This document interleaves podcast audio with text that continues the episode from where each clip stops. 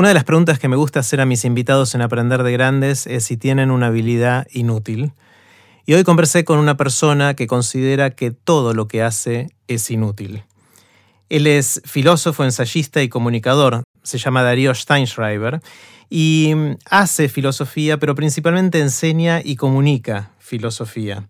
Hablamos sobre un montón de temas, pero antes de dejarlos con Darío, les cuento qué es todo esto.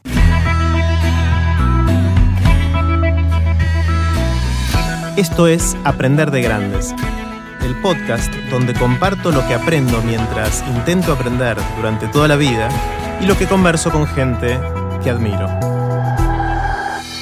En esta primera parte de la conversación con Darío, le pregunté qué aprendió de todos estos años de hacer y comunicar la filosofía. Puse los links relevantes en aprenderdegrandes.com barra Darío. Con ustedes, Darío Steinschreiber. Hola Darío, ¿cómo estás? ¿Qué tal? Muy bien, muy bien. Eh, me gusta empezar con una pregunta grande. ¿Siempre la misma? Eh, siempre la misma, más o menos. En espíritu sí, pero adaptada a cada uno. Y en tu caso, me encantaría saber qué aprendiste en todos estos años de mm, hacer y comunicar filosofía.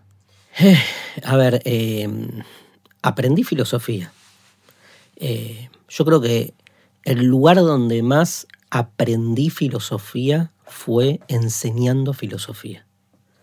O sea, mi relación con mi propio aprendizaje se fue dando no de la manera por ahí más este, lineal o usual, que es aprendiendo en el aula recibiendo, sino al revés, aprendiendo en el aula dando, entregando. Porque toda mi vida me dediqué a la docencia y no a la investigación. Viste que los que eh, eligen estas carreras extrañas este, en las humanidades o en las ciencias sociales, bueno, en las también en las ciencias, también, en las naturales. Este, los caminos naturales son este, o la docencia o la investigación. Lo mío fue de muy chiquito docencia y permanecí ahí. Y la verdad que, digamos, evidentemente todo ese bagaje de conocimiento que el investigador va adquiriendo en el trabajo cotidiano, en el caso del docente lo va adquiriendo en la necesidad de ir trabajando pedagógicamente cada clase para que un tema se entienda.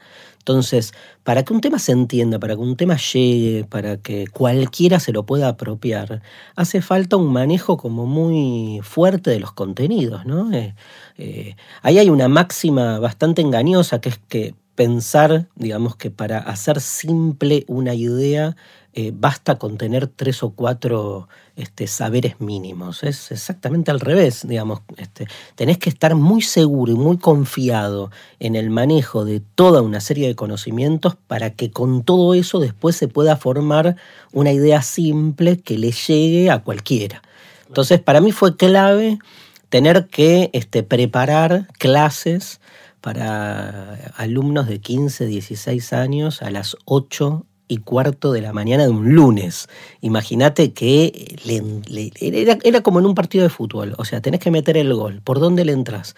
Por la derecha, por la izquierda, por el medio, centro, corner, buscando la falta. O sea, esto fue un trabajo mío cotidiano durante más de 20 años, ¿no? Viendo cómo explicar ¿no? la hipótesis del genio maligno cartesiana. ¿Cómo? Por dónde vas, por lo cotidiano, por la emoción, por el humor. Entonces, mientras vas leyendo, leyendo y aprendes filosofía, no a dar clase de filosofía, aprendés filosofía aprendiendo a dar clase de filosofía. Está buenísimo. Ahí eh, escucho dos cosas que me, me pegan mucho.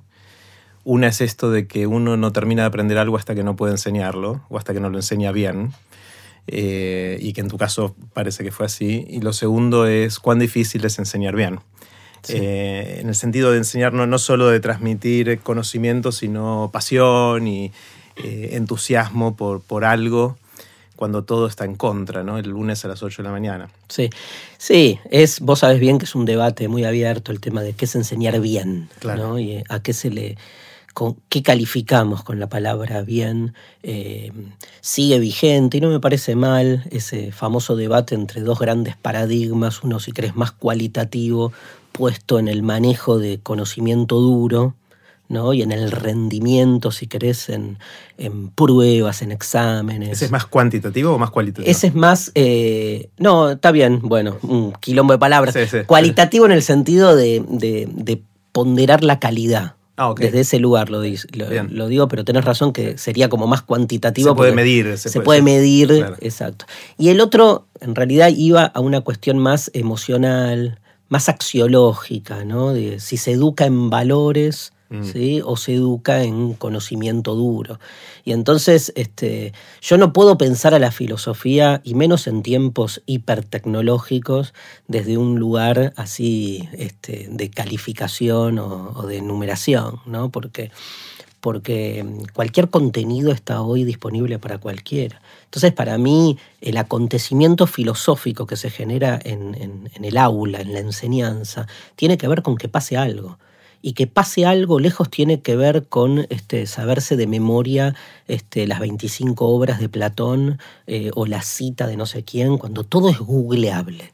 Si todo es googleable, la transferencia docente pasa por otro lado, y más en una clase de filosofía. Podemos discutir, si querés, otras disciplinas este, por ahí que, que- tienen otro, eh, otro propósito, pero la filosofía, la historia, digamos, la literatura. O sea, ¿qué estás buscando que pase en el aula? ¿Qué estás buscando que pase? O sea, que pase algo. Y eso que pasa tiene poco que ver para mí con el manejo de contenido. Cada vez se vuelve, entiendo yo, menos importante educar en contenidos que educar en, en- en formas, ¿no? Este, o sea, en, en- esto, en que suceda algo, porque los contenidos, este, obviamente hay que ayudar a saber cómo buscarlos, lo que quieras, pero están disponibles, es una pérdida de tiempo. En ese sentido creo que hay algo del aula tradicional que, que ya no, ya no, no, no, no está más, no nos dice nada, ¿no? Este, como Cuando, que cuando decís, espérate, te interrumpo, y cuando decís que suceda algo, ¿qué, Sí. qué sería ese algo? Bueno, ahí está la cuestión de la transferencia. ¿no? Eh, en el caso de la filosofía sería específicamente que, digamos, nuestros estudiantes, este, en, en- el marco de una clase de filosofía, generen un pensamiento filosófico. O sea, puedan ellos apropiarse de esas categorías para este, encarar la situación que sea desde el lenguaje de la filosofía. Y el lenguaje de la filosofía supone, en principio, correrse este, del lugar desde el que uno piensa las cosas cotidianamente. Eh, cotidianamente. Se trata, hacer filosofía se trata simplemente de una cuestión de moverse de lugares.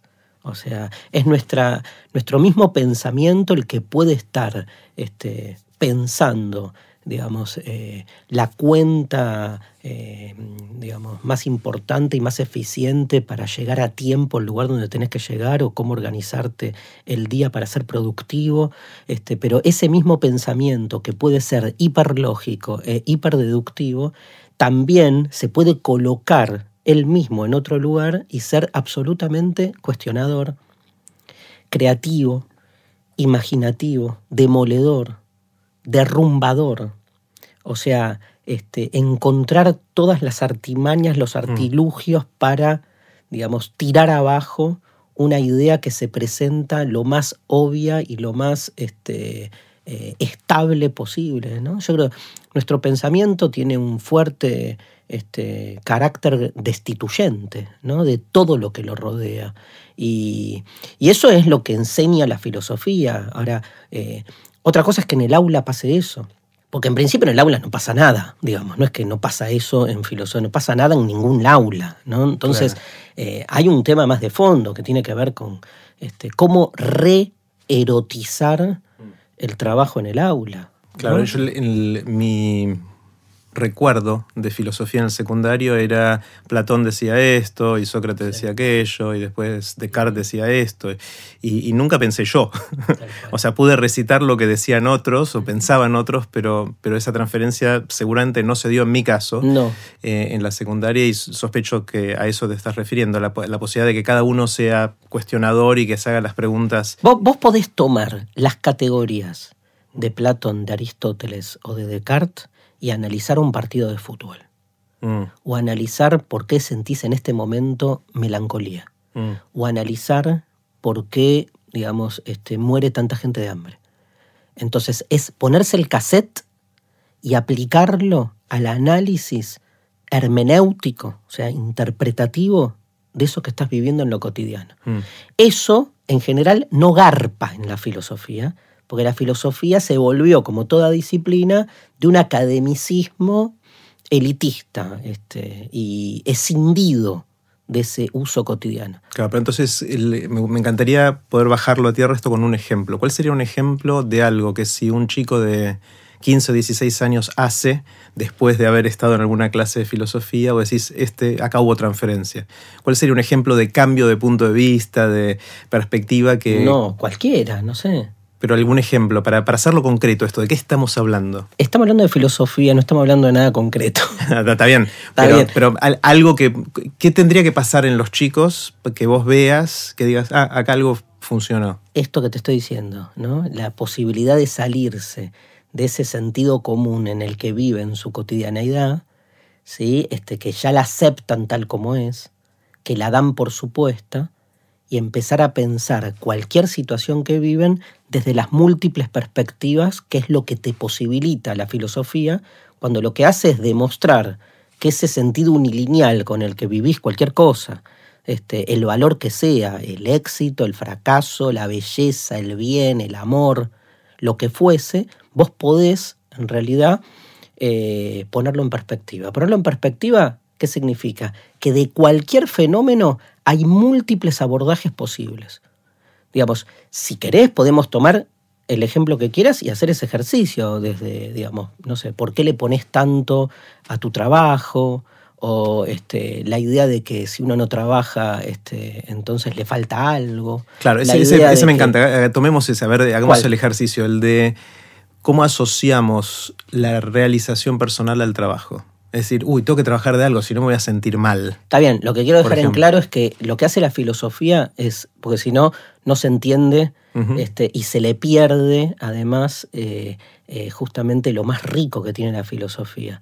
Digo, que es entender que es un dispositivo que te permite hacer este ejercicio con cualquier cosa. Está perfecto. Porque si no, digo, No, es, la, está es la típica pregunta que me hacen en los medios, que es con esa cara de, bueno, pero al final, si no hay un sentido práctico para la filosofía, no, sirve para nada. Y sí, eh, de eso se trata la filosofía, de que no sirva para nada concreto en términos, digamos, de lo que en general se considera que es un sentido práctico, al revés. Lo que hace la filosofía es cuestionar la practicidad unilineal de cualquier acontecimiento, ¿no?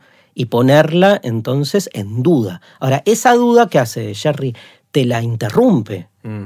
te interrumpe el sentido utilitario. Entonces, digamos, la relación que hay, por ejemplo, entre la, rea- la realización, como tomando este ejemplo, la realización vocacional y el trabajo, vos al encarar ese vínculo y empezar a abrirlo y empezar a cuestionarlo, te empezás a encontrar con una serie de angustias, digamos, este, interesantes, como mínimo.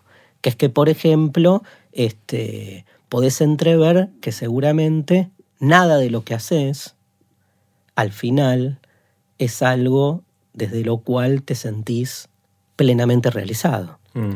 porque la vida en una sociedad preinstituida con una serie de condicionamientos sociales, institucionales, legales incluso, o de responsabilidad moral, te exigen determinado tipo de prácticas que se alejan cada vez más de lo vocacional. Uno supone que el ideal personal es lograr homologar vocación y profesión y que de algún modo puedas trabajar de lo que te gusta. Ahora, si lo pensás a fondo en términos absolutos, vos, por ejemplo, alguien que me imagino que hace bastante lo que quiere en términos de profesión y que de hecho la mayoría de los emprendimientos de Jerry Garbulski se huele lo vocacional puesto en juego en la profesión, si te hicieses la pregunta absoluta, no estarías acá.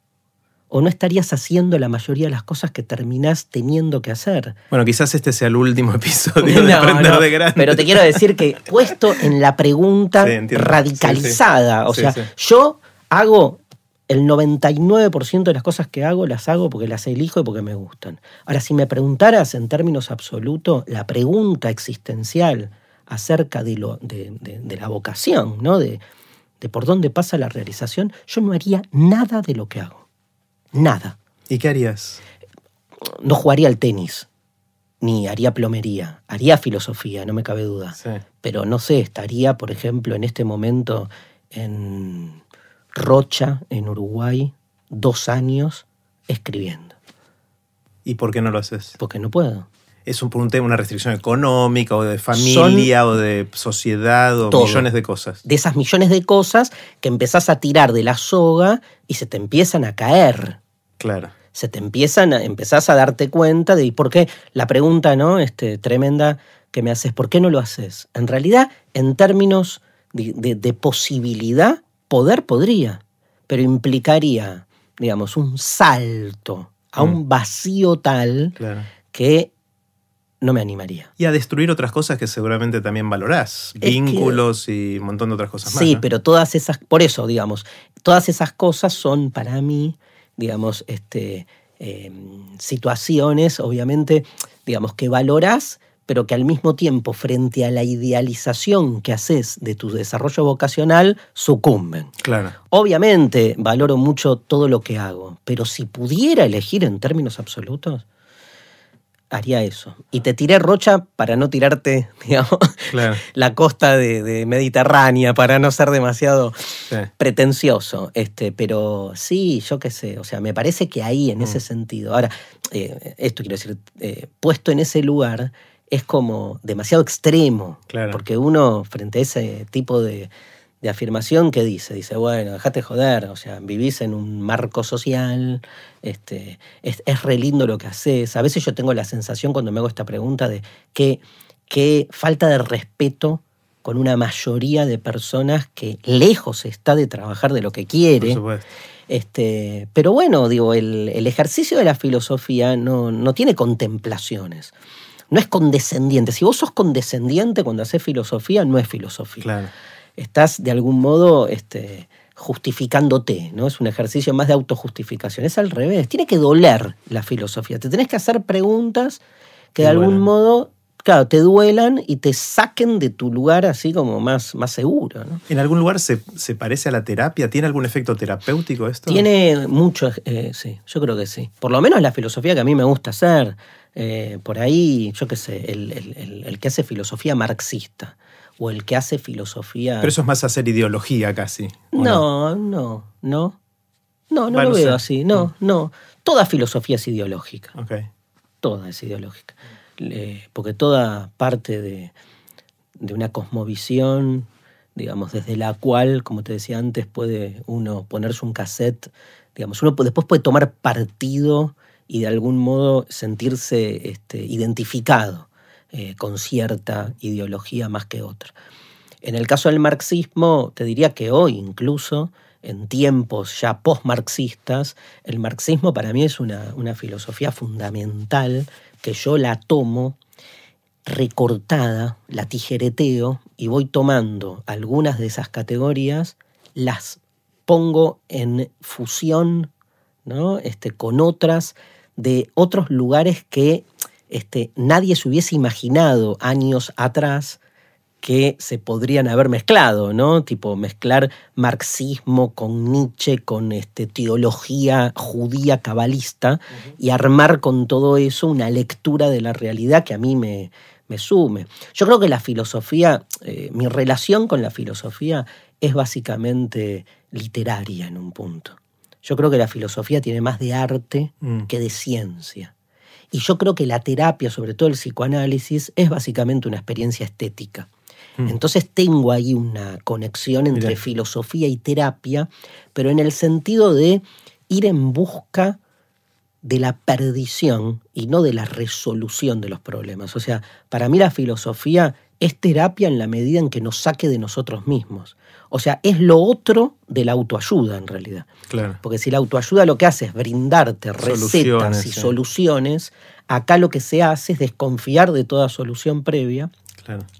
y este, incitarte a perderte. O sea, yo creo que el- el- la filosofía oficial, y uso mal la palabra filosofía a propósito, de nuestro mundo es la autoayuda. Ah. Digamos, en el sentido de que todas las grandes, los medios, la política, el mundo del espectáculo, va más en esa dirección, en, formatos de, de salvataje individual, que eso tiene la autoayuda. No hay que olvidar que uno de los grandes conflictos que este, para mí tiene la autoayuda es que no deja de ser un, eh, un emprendimiento individual, ¿no? que prioriza el salvataje individual a la cuestión este, colectiva, ¿no? Eh, mm. y en ese sentido, digamos, ponele ahí, yendo a lo que decía antes, tomo más categorías marxistas y te digo, el mundo, digamos, o se lo salva entero o no se salva nadie. Nadie este, puede salvarse individualmente pisando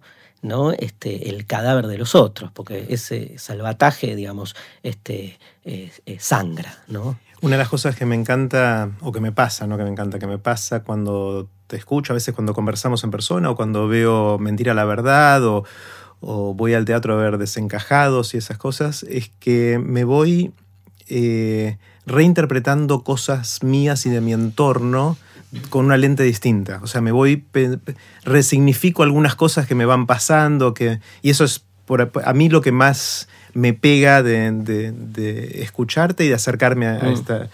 a, estas cosas. Y el otro día me contabas de, mm, la distinción entre lo normal, lo anormal y lo anómalo. Que si me decías ese título yo no entendía a priori, pero después de escucharte un rato, eh, me fui pensando mucho respecto, respecto a eso. ¿Me recordás cómo es ese, ese esquema para pensarlo juntos?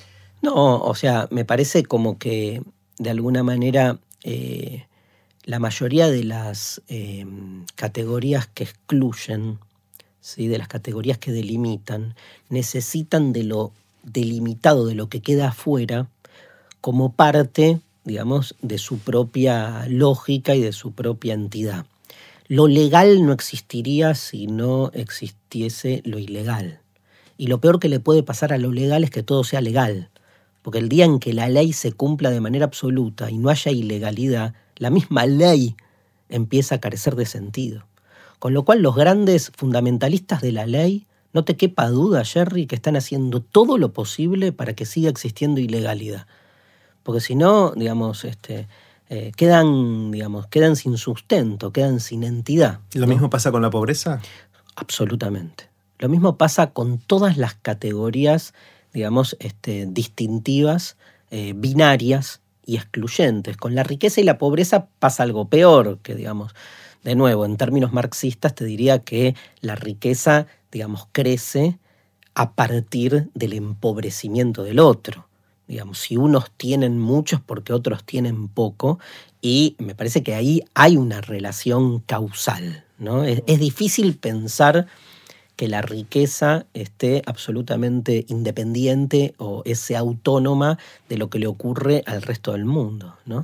Entonces ahí tenés una relación, si querés, económica más, más directa, pero en los casos éticos que me parecen como más abstractos y en ese sentido eh, más graves, en, en, algún punto, digamos, se intenta como justificar un lugar así como de de excelencia o de diferencia para los que están adentro, pero los que están adentro no hacen otra cosa que sostenerse adentro gracias a los que están afuera. Entonces esos muros que dividen el afuera y el adentro son muros que permanecen este, y que, los que están adentro son los que más hacen para sostenerlos. Por ejemplo, eh, el caso de lo normal y lo anormal es, este, te diría, clarísimo, como evidentemente si vos te autoadjudicas un sentido de normalidad, necesitas diferenciarte de lo anormal. Ahora, la diferencia entre lo normal y lo anormal es, ¿de dónde viene la palabra normal? De norma. O sea que la diferencia entre lo normal y lo anormal es cumplir o no cumplir con la norma. ¿Y la norma de dónde sale? La norma no cae del cielo, ni, ni, surge de la tierra. La norma la pone alguien. O sea que en última instancia la distinción entre lo normal y lo anormal tiene que ver con quién es el que ha puesto la norma y quién es el que ha quedado afuera. La diferencia entre los buenos y los malos es que los buenos somos siempre nosotros. Punto. Después fíjate que por más vuelta que le des, eso, eso así empieza Nietzsche el anticristo, hablando de eh, cómo en la antigüedad nos llamábamos los buenos a los que éramos de algún modo los como uno, ¿no? O sea, viste que todavía este, se usa lejos, lejanamente, pero bueno, somos como gente de bien, somos los buenos, somos los propios. El malo es siempre el otro, el extraño, ¿no? Este, el que queda afuera. Ahora, el bien necesita que exista el mal, porque si no, no tiene cómo distinguirse y afirmar su diferencia jerárquica. Porque el día que desaparezca el mal, el bien deja de tener sentido. Entonces, nada, nada necesita más el bien que la existencia del mal. ¿No es ese, Jerry, Mm. el peor de los males? ¿No convierte entonces Mm. esa situación al bien en el peor de los males? Mira cómo se ambiguan las diferencias entre lo bueno y lo malo. Volvamos a la pregunta ríspida del inicio. Este, ¿Y cómo pones esto en práctica? No importa, vos tirás esta, este dispositivo conceptual. Ahora, vos alumno de 16 años, que en tu casa escuchás a tu papá y a tu mamá decir, bueno, nosotros somos los buenos y el vecino de al lado es un hijo de puta porque es malo, porque no sé qué. ¿Te pasa algo en la cabeza? ¿Te corres un poco? ¿Cuestionás eso? Yo- Una vez que entendés este- esta forma de, Sí. de pensarlo, obviamente. Yo creo que sí. Yo creo que sí. Y creo, eh, Rorty, un filósofo norteamericano, decía en un libro hermoso que se llama Contingencia, Ironía y Solidaridad, libro de 1990, decía, es mucho más efectiva una novela o una película para, digamos, moverte de tus parámetros morales que un tratado de ética, Mm. que a las 20 páginas ves hormigas, como decía Cortázar, ¿viste? No ves más letras. O sea, que no te moviliza, que no te dice nada. Entonces a veces, ¿no? Este, esto es lo que yo ha- hablo de que pase algo en el aula. A veces un relato, Mm. a veces este, incluso una historia. Yo en clase soy mucho de hablar biográficamente y mentir. ¿No? Sea, Construís historia. Construyo historias que me pasaron a mí, que en realidad no me pasaron, a tal punto que separo, digo, hoy ni yo sé qué me pasó y qué no. Pero esas historias, derramando de algún modo en un, en un aula, generan una empatía y generan después la posibilidad de pensarse desde este lugar. Esta indistinción entre el bien y el mal es categórica. Y realmente, después vos, este, muchos pueden, si querés, no, no llevarla a casos concretos, pero está ahí presente. Mm. Y falta el reverso. ¿eh? La Eh, anomalía. no, antes de la ah, vos, vos- yo- yo quiero llegar a la vos anomalía. querés a la anomalía. Ah. Este, la anomalía empieza cuando te das cuenta que entre el bien y el mal no hay manera de. eh, no hay una distinción clara. Entonces te explota el esquema. La cuestión es que te explote el esquema, ¿no? Porque al mal le pasa lo mismo con el bien. ¿Vos conocés algún, alguna persona mala o que haga, que haya hecho el mal o que haga el mal, que se autoproclame malo? No, No, probablemente no. no. ¿Vos escuchaste los discursos de Hitler, por ejemplo? Él creía que estaba haciendo lo correcto. Sí. Y murió así, ¿no? Mm. Videla Mm. estaba saneando al, Sí, al sí. país. O sea, el peor hijo de puta se llama a sí mismo bueno. Claro. O sea, fíjate, el bien te conduce al mal, el mal te conduce al bien. Ahora, son categorías que te ordenan. Entonces, papá dice que el vecino es malo. Claro. Y te ordenó, porque el vecino siempre tiene que ser malo, Caín y Abel, viste, el hermano es el malo. Siempre hay ahí una estructura, digamos, que te da tranquilidad, te da seguridad. Ahora, la filosofía es básicamente un ejercicio de inseguridad existencial permanente, porque te destraba estos esquemas. Y entonces volvés a tu casa esa noche y te peleas con tu viejo. Mm.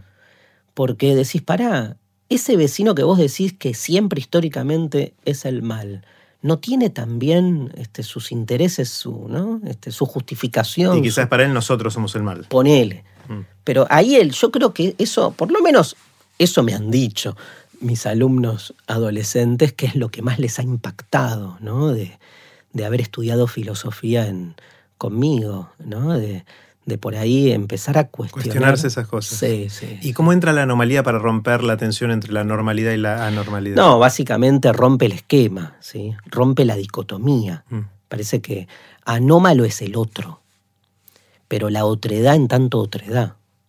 Pensá, y acá nos vamos a esas abstracciones que te encantan, Sí. pero pensá que, digamos, la otredad es otredad El otro es, es otro porque es inaprensible. Si fuera aprensible ya no es un otro. Pasa a ser parte de uno. Pasa a ser parte de lo que uno constituye o construye del otro para su propia comprensión. Mm. O sea, esa otredad, esa anomalía, me perturba tanto que no le puedo poner nombre, no la puedo comprender, no la puedo categorizar. Si la categorizo, deja de ser un otro y pasa a ser algo traducible a mis parámetros, te diría, de normalidad, pero sobre todo de sentido y sobre todo de seguridad. ¿no? De seguridad interior. O sea, no quiero el monstruo cerca. Y el otro es siempre un monstruo porque no cuaja, no me cierra. Entonces, este, o bien directamente lo extermino, lo niego, lo, lo, lo saco de juego, o bien me lo fagocito, digamos, lo incorporo, me lo, me lo traduzco a mis propios parámetros de aceptabilidad, de tolerancia, una palabra muy problemática. Porque tolerar es soportar al otro y soportarlo desotrándolo. Hay algo de la otredad del otro que tiene que perderse para que yo lo acepte. Es la, la, gran paradoja del pluralismo, que es yo acepto la diferencia en la medida en que la diferencia acepte las condiciones que yo pongo de una sociedad plural. Pero entonces este, no hay pluralismo. El verdadero pluralismo es poder vértelas con aquello que de algún modo te está metiendo el dedo en la llaga, ¿no? O sea, cuestionando las raíces mismas de tu concepción del mundo. Eh, esa es la historia de las guerras, este, esa es la historia de, del poder en nuestras sociedades, ¿no? Entonces, este, esa anomalía tiene muchas expresiones, este, ponele, depende del ámbito, en, tomás la identidad sexual. La anomalía es todo lo que tenga que ver con lo trans. Porque fíjate cómo se va, digo, el macho y, la hembra este, en una relación binaria, donde en una sociedad patriarcal y machista, el macho fue constituyendo la otredad de la hembra a su imagen y semejanza. Pensá que hasta en la Biblia a la mujer, la primera denominación que le pone Adán es a partir de su propia raíz, porque hombre en, en hebreo es ish, y a la mujer le dicen isha, o sea, le agregan de la, La hombra. La, la hombra sería, la varona sería, Claro. ¿no? Así se traduce en, en las Biblias feministas, como para dejar en claro la, este, el, el ejercicio de poder que hay ahí. Ahora, una vez que a la hembra se la consideró claramente como lo otro del macho, pero esa otredad que el macho necesita que la hembra cumpla, no es joda, salió de, de- de la costilla de Adán. Ujú.